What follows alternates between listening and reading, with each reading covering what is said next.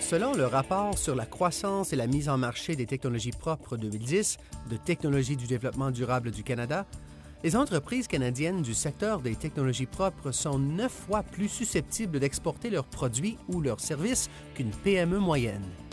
L'industrie canadienne comprend environ 700 PME qui, en 2010, ont généré 9,1 milliards de dollars de recettes. En fait, cette industrie a affiché une croissance de 47% au cours du ralentissement économique actuel. Toutefois, certains défis se posent toujours sur le plan de la croissance. Quelques 86% des entreprises canadiennes du secteur des technologies n'ont pas dépassé le cap de 5 millions de dollars de recettes. Étant donné que l'industrie mondiale des technologies propres devrait franchir la barre du billion de dollars en 2012, comment les entreprises canadiennes peuvent-elles accélérer leur propre croissance et profiter d'une plus grande part de la croissance à l'échelle de la planète? Pour répondre à cette question, je reçois M. John McKenna, qui est directeur général et chef de la direction de Hamilton Clark Securities Company, une banque d'investissement qui aide les entreprises du secteur des technologies énergétiques dans les domaines des finances, de la mobilisation de capitaux, ainsi que des fusions, des acquisitions ou des ventes. Merci d'être ici, John. Merci, Michael. John, qu'est-ce que les entreprises canadiennes peuvent faire pour occuper une plus grande part du marché mondial des technologies propres? Selon moi, les entreprises doivent prendre de l'expansion, et ce, tout particulièrement dans deux secteurs. Et en général, c'est à ce niveau que nous les aidons. Premièrement, nous les aidons à réunir des capitaux, ce qui leur permet d'élargir leurs activités, d'établir des relations et de financer leurs travaux de recherche et leurs technologies. Deuxièmement, et nous le voyons beaucoup à l'heure actuelle dans le secteur de la durabilité, les entreprises se regroupent. Elles conjuguent leurs forces et leurs effectifs. C'est ce que nous appelons le marché des fusions et acquisitions. Sur le plan de la croissance, il est donc important de trouver des capitaux et d'essayer de regrouper de bonnes entreprises. Comme le dit le proverbe, l'union fait la force. D'accord. Alors, étant donné que la croissance est liée à la disponibilité des capitaux, Comment une PME peut-elle mobiliser des capitaux aux États-Unis, par exemple, puisqu'il s'agit de l'un des plus grands marchés pour les entreprises canadiennes dans ce secteur? Aux États-Unis, vous pouvez trouver de l'argent grâce à ce que l'on appelle des investisseurs accrédités.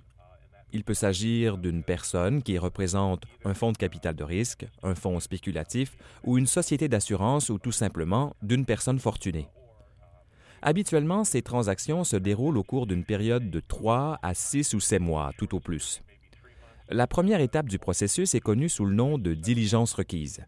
À cette étape, le banquier et l'entreprise se rencontrent et rédigent le prospectus, ce que l'on appelle une notice d'offre de placement privé. Ensuite, en général, il ne reste plus, à vrai dire, qu'à rencontrer les investisseurs individuellement. Une fois que les investisseurs décident qu'ils souhaitent investir, nous transférons la transaction aux avocats de l'entreprise. Le plus souvent, la transaction est documentée avant d'être conclue. Au bout du compte, les entreprises cherchent habituellement à effectuer une transaction de 5 à 10 millions de dollars, ce qui est courant pour la première série d'investissements de ce type de capitaux, et elles peuvent attirer deux ou trois investisseurs. Elles élargissent alors leur conseil d'administration, puis ce groupe, qui comprend la direction et les investisseurs, s'efforce généralement de faire croître l'entreprise pendant deux à trois ans. En quoi cette façon de mobiliser des capitaux dans ce secteur diffère-t-elle de la manière dont une entreprise s'y prendrait dans un autre secteur, par exemple? C'est une bonne question. Le processus est souvent le même, mais les investisseurs sont évidemment différents. Les entreprises ont tendance à procéder de deux manières. Elles peuvent tenter de trouver de l'argent par elles-mêmes, c'est la méthode traditionnelle, ou elles peuvent également embaucher un banquier, si l'entreprise n'est pas aussi efficace pour réunir des capitaux qu'elle ne l'est pour mettre au point la technologie en question, si elle ne compte pas de directeur financier chevronné, l'embauche d'un spécialiste des services bancaires d'investissement constitue un excellent moyen d'accéder aux investisseurs. Au cours des 15 dernières années, notre société a essentiellement divisé le marché des placements privés, c'est-à-dire le marché du capital de risque et du capital développement, selon ce que cherchent les investisseurs. Nous prêterons une attention particulière, par exemple, à un investisseur qui travaillait dans le secteur des technologies de pointe il y a quelques années, mais qui est passé aux technologies propres et a embauché une équipe d'une autre société de capital de risque pour établir son équipe spécialisée dans les technologies propres. Nous avons vu des sociétés de capital de risque délaisser le secteur des technologies propres. Malheureusement, je dois dire que dans ce secteur, les capitaux d'investissement sont probablement un peu moins importants aujourd'hui qu'ils ne l'étaient il y a quelques années. Bon nombre de fonds ont investi dans le secteur des technologies propres et reconstituent maintenant leurs capitaux d'investissement.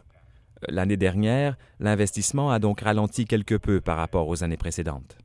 Et pourquoi au juste? Je crois que c'est en raison du cycle d'investissement. De manière générale, un investisseur en capital de risque ou un fonds de capitaux d'investissement trouve ses capitaux auprès des grands investisseurs institutionnels, par exemple des caisses de retraite. L'idée, c'est que le gestionnaire de ce capital de risque, c'est-à-dire l'associé commandité qui gère les capitaux, gardera l'argent dans le fonds pendant 5 à 7 ans. Quand on sait que cette industrie a pris son essor vers 2003 ou 2004, lorsque les technologies propres commençaient tout juste à présenter de l'intérêt comme secteur, il ne faut pas se surprendre que les fonds soient maintenant épuisés. Et malheureusement, il n'y a pas beaucoup de retraits. On parle de retrait lorsque les investisseurs récupèrent leurs capitaux soit par l'entreprise, c'est-à-dire l'entreprise financée par ce capital de risque, soit par un processus public, en faisant un premier appel public à l'épargne, ou si l'entreprise est vendue dans le cadre d'une fusion. Or, ces retraits n'ont pas été aussi fréquents qu'ils ne l'auraient été généralement dans d'autres secteurs des technologies. Attribuez-vous ce manque de retrait au fait que cette industrie est nouvelle? Eh bien, je crois que cette industrie a tendance à avoir besoin de beaucoup de capitaux. Euh, contrairement à une cyberentreprise ou à une entreprise de développement de logiciels, où un certain nombre de personnes conçoivent des logiciels et travaillent assez rapidement avec relativement peu de capitaux, le secteur des technologies énergétiques exige un peu plus d'investissement. Par exemple, si vous avez une technologie qui s'apparente à de l'équipement, vous pourriez avoir à consacrer trois ou quatre ans à sa mise à l'essai et pour confirmer son efficacité. Alors oui, il faut un peu plus de temps et un peu plus de capitaux, mais ce processus permet de garantir que la technologie est éprouvée. Vous avez récemment présenté un exposé à un groupe d'entreprises canadiennes du secteur des technologies propres dans le cadre de l'initiative C4, qui désigne la collaboration Canada-Colorado en technologie propre organisée par le Service des délégués commerciaux du Canada à Denver. Cette initiative aide les entreprises canadiennes du secteur des technologies propres à accroître leurs activités et à passer à l'étape suivante euh, sur la scène mondiale. Nous parlons aujourd'hui du secteur des technologies propres, mais ce secteur comprend en fait un grand nombre de sous-secteurs différents, n'est-ce pas? Cet exposé portait, pour ainsi dire, sur les différents éléments ou sur les différents secteurs du marché des technologies propres. Certains de ces secteurs ont aussi leurs propres particularités.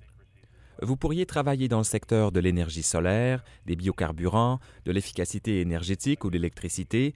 Vous pourriez œuvrer dans divers secteurs. Ils attirent tous différents types d'investisseurs. Les entreprises prospères achètent celles qui veulent se joindre à elles. Par exemple, notre société s'est occupée de deux transactions. Il y a quelques années, nous cherchions des fonds pour une entreprise dans la région de Boston elle mettait au point des systèmes de propulsion hybride pour des camions et des autobus. Nous avons fait un exposé à l'intention d'une entreprise canadienne à Toronto, une société ouverte. Elle a adoré l'entreprise de Boston et était prête à y investir. Puis elle a décidé qu'en fin de compte, elle achèterait l'entreprise. Les deux directeurs généraux s'entendaient très bien. La fusion a eu lieu. L'entreprise américaine a comblé une lacune chez l'entreprise canadienne et la transaction a porté fruit. Par la suite, nous avons pu observer une incidence très favorable sur le cours de l'action de l'entreprise. L'année dernière, nous nous sommes chargés de la vente d'une entreprise canadienne dans le secteur des biocarburants.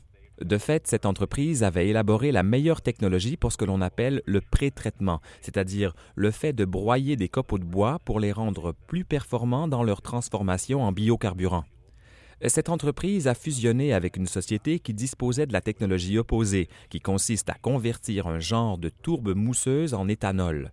La situation était parfaite et l'entreprise canadienne a obtenu de très bons résultats. Ces deux transactions ont donc commencé sous la forme de financement, de placement privé, et ont fini par devenir des fusions entre deux entreprises. Encore une fois, l'idée est de déterminer si l'union fera la force et de se demander si la transaction s'avérera avantageuse pour les actionnaires des deux entreprises. Comme vous connaissez très bien le secteur des technologies propres et avez vu des entreprises canadiennes essayer de s'établir dans ce secteur et réussir, quels conseils donneriez-vous aux entreprises? Je leur dirais d'abord de prendre du recul, de réunir leur équipe de direction et d'essayer de trouver comment elles pourraient prendre de l'expansion si elles disposaient de capitaux supplémentaires. Tout simplement, je leur proposerais de tenir une réunion de planification à l'extérieur de leur bureau, de faire appel à quelques conseillers, même si en principe ils ne sont pas membres du conseil d'administration. Certaines universités ont d'excellentes écoles de gestion, et la plupart des professeurs seraient heureux de prendre part à telles initiatives et d'y offrir des conseils. Organisez une séance de planification à l'extérieur. Demandez à vos meilleurs conseillers si nous mobilisions 3, 4, 5, 6, 7 ou 10 millions de dollars de capitaux, que pourrions-nous faire avec l'entreprise? Comment pourrions-nous la faire évoluer? De plus, demandez-vous s'il existe 5, 10 ou 15 entreprises avec lesquelles vous pourriez vraiment fusionner et déterminer si votre entreprise pourrait valoir beaucoup plus en fusionnant avec une autre entité. Mettez de côté votre orgueil et imaginez quel serait le tableau si vous aviez 5 ou 10 millions de dollars de capitaux supplémentaires ou si vous faisiez partie d'une autre entreprise. Pourriez-vous atteindre les objectifs que vous vous étiez fixés, ceux dont nous rêvons tous et auxquels nous pensons sous la douche chaque matin? C'est mon premier conseil. Ensuite, essayez de trouver comment vous pourriez réaliser ce projet. Pour passer d'une simple idée à une action concrète, vous devez nouer des liens avec des gens. La plupart des banques d'investissement, comme notre société, acceptent avec plaisir de rencontrer un conseil d'administration et de lui faire un exposé. Et cela se fait gratuitement.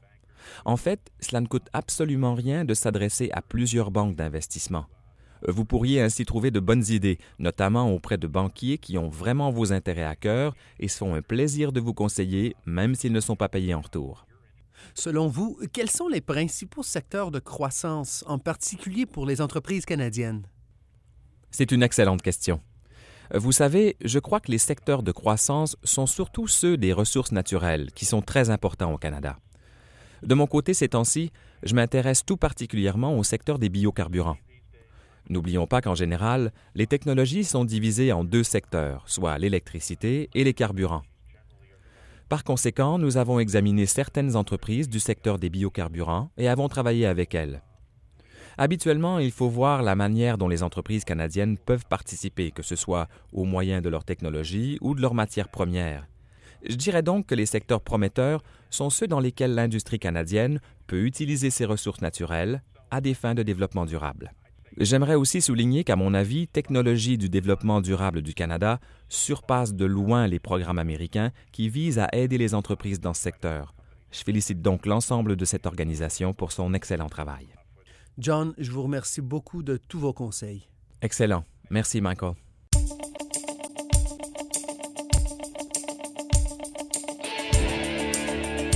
Voilà qui termine ce balado de Canada Export. Si vous voulez en savoir plus sur la façon de trouver un partenaire commercial, un collaborateur ou un client pour vos technologies écologiques, consultez le site web déléguéscommerciaux.gc.ca. Notre réseau de délégués commerciaux présents dans plus de 150 villes du monde, y compris 18 bureaux au Canada, peut vous aider à surmonter les difficultés liées à la commercialisation de votre technologie propre. Ici Michael Mantini qui vous dit à bientôt. Vous venez d'entendre une balado-diffusion du gouvernement du Canada.